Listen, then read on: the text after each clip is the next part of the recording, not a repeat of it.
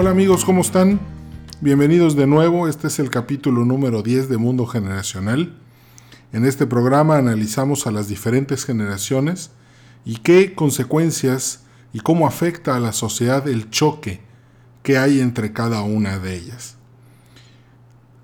Hoy vamos a hablar de los Beatles, un tema sumamente interesante porque está, son protagonistas y es fundamental entender que su, influencia en los 60 fue muy fuerte, muy grande, y digamos que en lo artístico, en la música pop, pues fueron parte fundamental, parte muy importante de el despertar individual de esos tiempos. Es una historia interesante porque en febrero de 1964, justo hace 55 años, 73 millones de personas estaban frente a la televisión esperando a que comenzara el show de Ed Sullivan. Ed Sullivan es una leyenda de los programas de revista en Estados Unidos. Ese día, una banda de cuatro jóvenes de Liverpool iban a hacer su primera aparición en la TV en Estados Unidos. Y hay cinco palabras que cambiaron para siempre la música en Estados Unidos. Cuando Ed Sullivan pronunció Ladies and Gentlemen, The Beatles, y la canción I Wanna Hold Your Hand empezó a sonar. En ese momento, la Beatlemanía llegó a América. John, Paul, George y Ringo se ganaron el corazón de todos los televidentes. Algo cambió para siempre en la música. Ese día la música pop empezaba su reinado. Lo mejor para la música pop estaba por llegar. Y hay que considerar otro evento más, igual en Estados Unidos. En 1965, el día 15 de agosto, en el Shea Stadium de Nueva York se organizó un concierto masivo. Este evento significó que 55.600 personas se juntaron ahí para presenciar a los Beatles eh, tocar sus canciones. Pero imagínense ustedes 55.600 gargantas gritando todas al mismo tiempo, en su mayoría mujeres. Era tan fuerte el ruido que dice la leyenda que John Lennon empezó a tocar el órgano con los codos, porque ante tanto ruido, tocar bien o mal las músicas, las notas musicales, era completamente indiferente. No, no, eh, no se escuchaba absolutamente nada por el grito de la gente. Los gritos eran pues, pues tremendos, ¿no? Entonces, ese evento también tuvo algo que nunca había sucedido. Se utilizaron 14 cámaras para grabar el concierto. Sin embargo, al final las cámaras no fueron suficientes, el equipo de, grabación tronó y varias canciones ya no se pudieron eh, grabar para, para la película que en ese momento se quería hacer de ese evento. Hay que ver que 1964-1965 en Estados Unidos, aún sobre todo en el 64, cuando llegaron por primera vez, pues era febrero. No habían, habían pasado cuatro meses apenas del asesinato del presidente John F. Kennedy. Había mucho dolor en la sociedad, había mucha gente que estaba de luto. Imagínense la impresión de que mataran a, mataran a un presidente tan querido como era JFK. Entonces la llegada de los Beatles significó un poco de música parece dolor. Varios editorialistas dicen que esa llegada, esos conciertos, esas canciones, esos fans reunidos en el aeropuerto recién de, aeropuerto Nueva York recién bautizado John F. Kennedy, pues fue un mitigante para el dolor social de la época.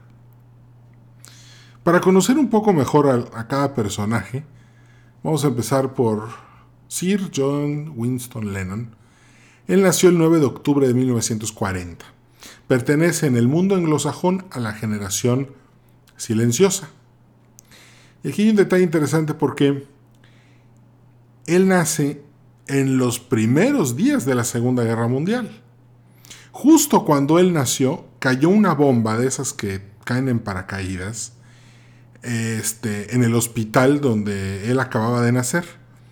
Se corrió un protocolo de emergencia, pero una de las eh, enfermeras que lo estaba cuidando no tuvo tiempo de seguir el protocolo y para proteger al bebé simplemente lo aventó debajo de una cama y ella corrió para, tomar igual eh, una posición pues este para tratar de sobrevivir a la tremenda explosión que iba a suceder después. Gracias a Dios la bomba no explotó y pues John se salvó, gracias a Dios. Y este y, y bueno, nunca durante toda su infancia pues no dejaron de caer bombas. No hay que olvidar que la Luftwaffe alemana tenía como prioridad mantener en jaque permanente el puerto británico de Liverpool para impedir que los británicos recibieran refuerzos y de esa manera poder aislar a la isla y, poder este, pues asfixiarlos sin importaciones y sin recibir material de fuera para poder mantener el esfuerzo de la guerra. Pero bueno, finalmente eh, la guerra termina, pero su papá y su mamá dicen que, bueno, se, separaron eh, tempranamente y dicen que teniendo cinco años lo obligaron a escoger entre quedarse con su papá o con su mamá. Él escogió a su papá, pero cuando vio a su mamá alejarse, se puso a llorar y corrió atrás de su mamá. Entonces fue tan difícil para él este momento que al final se quedó con su tía Mimi. Y pues bueno, ahí se quedó, ahí pasó el resto de su juventud, eh, admirando mucho a Elvis Presley. Y la verdad es que desde muy temprano descubrió que tenía dotes musicales. Y dice su tía Mimi que la combinación perfecta para John Lennon era su guitarra y su voz, porque la manera en la que tocaba la guitarra y la manera en la que su voz se sincronizaba con la guitarra y cantaban era algo muy bonito. Entonces desde muy temprano John Lennon dio eh, la señal de que iba a ser un gran músico. El siguiente Beatle es James Paul McCartney. Nace el 18 de junio de 1942. Pertenece a la generación silenciosa del mundo anglosajón.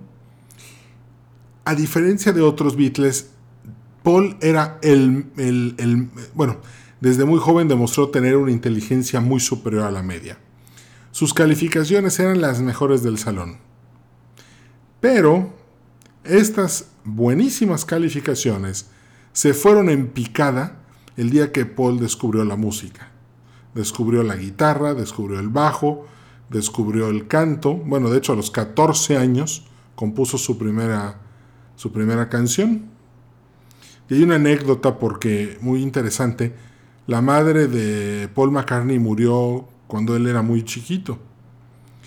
Y dice que fue un episodio pues muy triste para él, o para quien no. Pero dice que una vez en sueños, su mamá, de nombre Mary, se le apareció, se le apareció en el sueño y le decía, hijo, no tengas miedo, no te preocupes, y que le decía, fluye.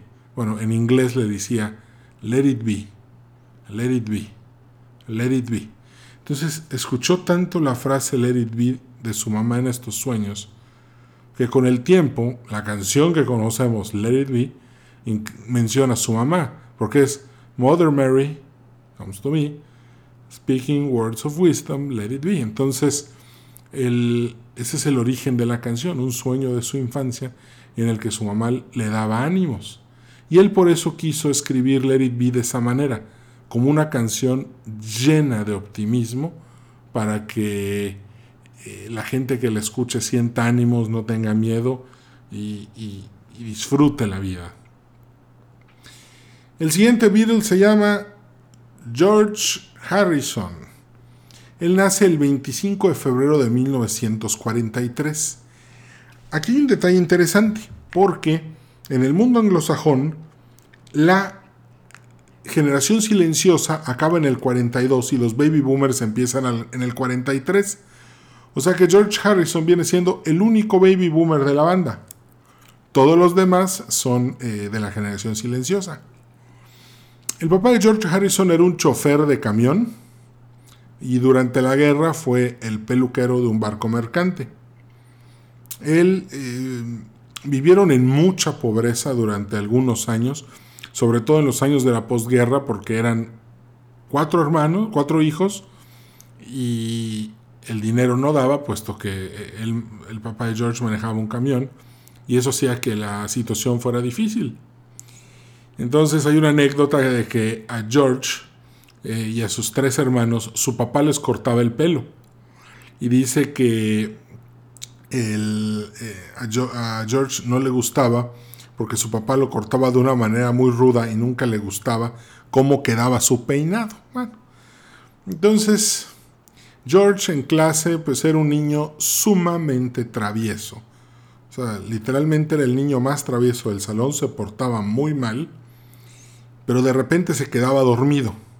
Entonces sus maestras no lo despertaban, dejaban que se quedara bien dormidito para que de esa manera hubiera calma en clase y ellas pudieran dar la materia y enseñarles a los otros niños todo lo que tenían que aprender. Un día George descubrió la música, descubrió la guitarra, el bajo y pensó, wow, esto es, esto es increíble Ojalá y algún día yo pueda llegar a ser un guitarrista o un, guitarrista famoso. Entonces agarró una guitarra que le regalaron, una guitarra barata, creo que había costado 3 libras, y se puso a tocar y tocar y tocar y tocar y tocar y tocar. Literalmente eh, eh, tenía sangre en los dedos y él no dejaba de tocar. Y al mismo tiempo decía, no soy lo suficientemente bueno. Probablemente en esto no llegue a nada. Pero pues un día conoció a Paul, y los dos juntos se pusieron a tocar. Bueno, y lo que viene después, pues ya lo sabemos. El último de los Beatles se llama Richard Starkey, también conocido como Ringo Starr. Él nació el 7 de julio de 1940, por lo tanto pertenece a la generación silenciosa. Y lo mismo, nació justo cuando la Luftwaffe, o sea, la Fuerza Aérea Alemana de los nazis en la Segunda Guerra Mundial, comenzaba los bombarderos nocturnos sobre Liverpool. Pues durante sus primeros dos años de vida, todas las noches vivió el retumbar de las bombas cayendo a los alrededores del puerto. Sin embargo, pues para Ringo las cosas fueron un poco difíciles, además de la guerra, porque eh, sus papás se separan demasiado cuando él era muy chiquito. Y una vez terminada la guerra, pues parecía que todo iba a estar muy bien para él, pero en realidad no. Empezaron toda una serie de enfermedades, internaciones en el hospital, operaciones, comas e infecciones que lo, dejaron, que lo dejaron en la cama muchísimos años. De hecho, perdió tantos años de educación que llegó a la adolescencia casi sin saber leer y escribir. Gracias a Dios una tía se coordinó ahí para enseñarle pero él ya había perdido el interés en todo eso, se sentía que se había quedado atrás y lo que hacía era pues simplemente irse de pinta de todas las clases. Eh, obviamente trataba de falsificar notas para que lo dejaran irse, pero su escritura era tan pobre que siempre lo cachaban. Lo único bueno o lo mejor que sacó de haber estado tanto tiempo en la en, el hospital, en la cama, es que descubrió las percusiones. Entonces un día se puso a tocar eh, ahí con, con, lo que había y seguía el ritmo y gracias a Dios con eso pudo más o menos descubrir cuál iba a ser su verdadera vocación, que era tocar la batería. Entonces, e, este, este, esto es muy, muy interesante porque fíjense cómo todos empiezan desde muy jóvenes con el gusto por la música. De hecho, los papás de Paul McCartney no le tenían mucha fe a la carrera musical.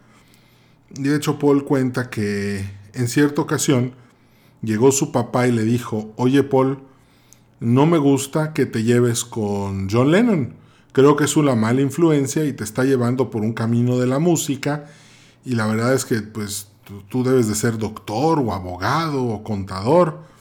Y que le dijo, bueno, ok, me cuidaré de John y pues vamos a ver qué sale. Y pues qué bueno que no le hizo caso a su papá y siguió John porque gracias a eso hoy conocemos a los Beatles. Pero en alguna ocasión, en, tono sarcástico, Paul McCartney dijo, contó esa historia y dijo, tal vez hoy sería eh, abogado o doctor. Y John Lennon complementa con respondiendo que, y dice más o menos así, pues sí, la verdad es que soy una mala influencia para Paul. Hoy Paul pues no es nada respetable.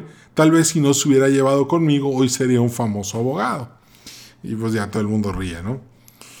El, el, el hecho de que los Beatles llegaran en el 64, como mencioné antes, pues fue una gotita de miel sobre, sobre el mal sabor de boca del asesinato del presidente Kennedy.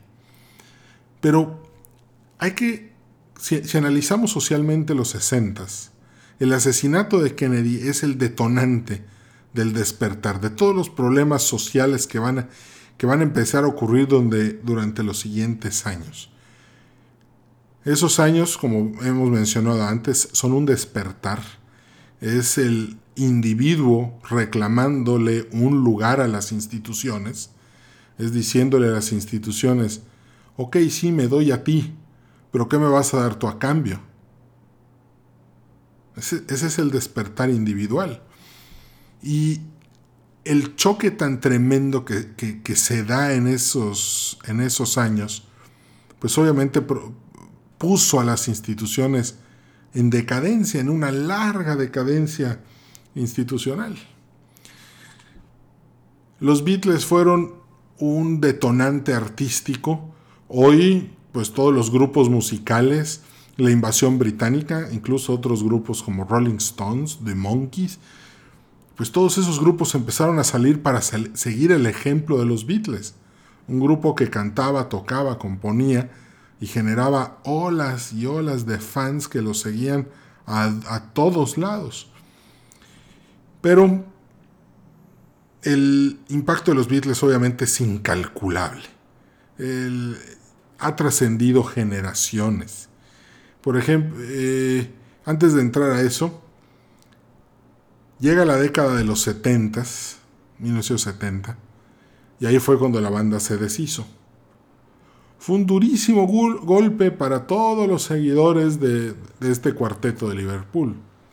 Hay muchas atribuciones al respecto y dicen que fue culpa de Yoko Ono, que, los comentarios de, de John Lennon acerca de la fama de los Beatles, que era más famoso de Jesucristo. Aquí hay una nota interesante que leí hace algunos años. Eh, y decía que en realidad John Lennon sí dijo que, que, los Beatles eran más famosos que Jesucristo. Pero él no lo dijo queriendo presumir la fama de los Beatles, sino que hay que ver lo que dijo antes para entender toda la frase. Y él dijo, hoy el mundo está en decadencia, las iglesias están en decadencia, el cristianismo está en decadencia, y eso está mal. Incluso está tan mal que hoy los Beatles son más famosos que Jesucristo. Y eso él lo hizo como una autocrítica, como diciéndole a la gente, ¡Hey, despierten! Hay cosas más importantes que los Beatles. Pero agarraron nada más esa frase, la pusieron en la portada de una revista en Estados Unidos y, se, y estalló el odio. Empezaron a quemar discos de los Beatles, los empezaron a, amenazar de muerte, empezaron a llegar cartas amenazándolos. Eh, después viene el incidente de Filipinas, en donde la presidenta Imelda Marcos pues los invita a comer y ellos dijeron que no, que no querían ir. Entonces se enojó tanto la presidenta de Filipinas que los tuvieron que sacar, o sea, al día siguiente desayunaron leche rancia con un cereal echado a perder. O sea, de verdad que la ira de, de, la, de la presidenta de Filipinas fue muy fuerte, muy grande. Sí, fue Imelda Marcos, creo que sí. Entonces, este, empezaron todos estos problemas, empezó a haber tensión, empezó a haber estrés, empezaron, empezó a haber, empezaron a estar exhaustos de grabar, de giras. Entonces todo esto empezó a, a poner, a cobrar un, a cobrarles el precio de la fama. Eventualmente, hoy sabemos que el que más presionó para que el grupo se deshiciera fue Paul McCartney y cada quien marchó por su lado. Pero muchos dicen, oye, qué tragedia, debieron de haberse quedado juntos. Pero vamos a repasar algo. Ellos son los líderes musicales del despertar individual. Todos, todos los artistas de grupo quieren ser como ellos. Y es un despertar individual, en donde los individuos cuestionan a las instituciones. Es un lugar en donde el individuo quiere reclamar su posición frente a la sociedad. Por lo tanto, era lógico que ellos dejaran la institucionalidad de los Beatles para irse a trabajar en lo individual, cada uno en sus proyectos. Obviamente el talento de cada uno de ellos era tremendo. Tan es así que todos pudieron seguir en, sus carreras musicales pues, de muchas maneras. Pero al final, separados, nunca lograron el éxito que tuvieron juntos siendo, eh, siendo, los Beatles. Nadie puede negar que la suma de su individualidad fue la clave del éxito. Obviamente la generación más influenciada por los Beatles pues fueron directamente los jóvenes baby boomers. Sin embargo, la generación X también adoptó esta banda como propia. Y hoy los millennials la siguen manteniendo viva. Tan es así que en YouTube el video de Paul McCartney, Carpool Karaoke, pues ya obtuvo más de 50 millones de reproducciones. Y es un video divertidísimo, se los recomiendo muchísimo. Les va a encantar cómo eh, Paul McCartney va paseando por diferentes lugares de su infancia y su juventud y al final da un concierto en un pop. El video no tiene desperdicio, está increíble. Y pues ya eh, se terminó el tiempo por hoy del programa de los Beatles. Eh, me dio mucho gusto saludarte, espero que te la hayas pasado bien. Nos vemos aquí a la próxima. Que tengas un muy feliz fin de semana. Te mando un fuerte abrazo. ¡Ánimo!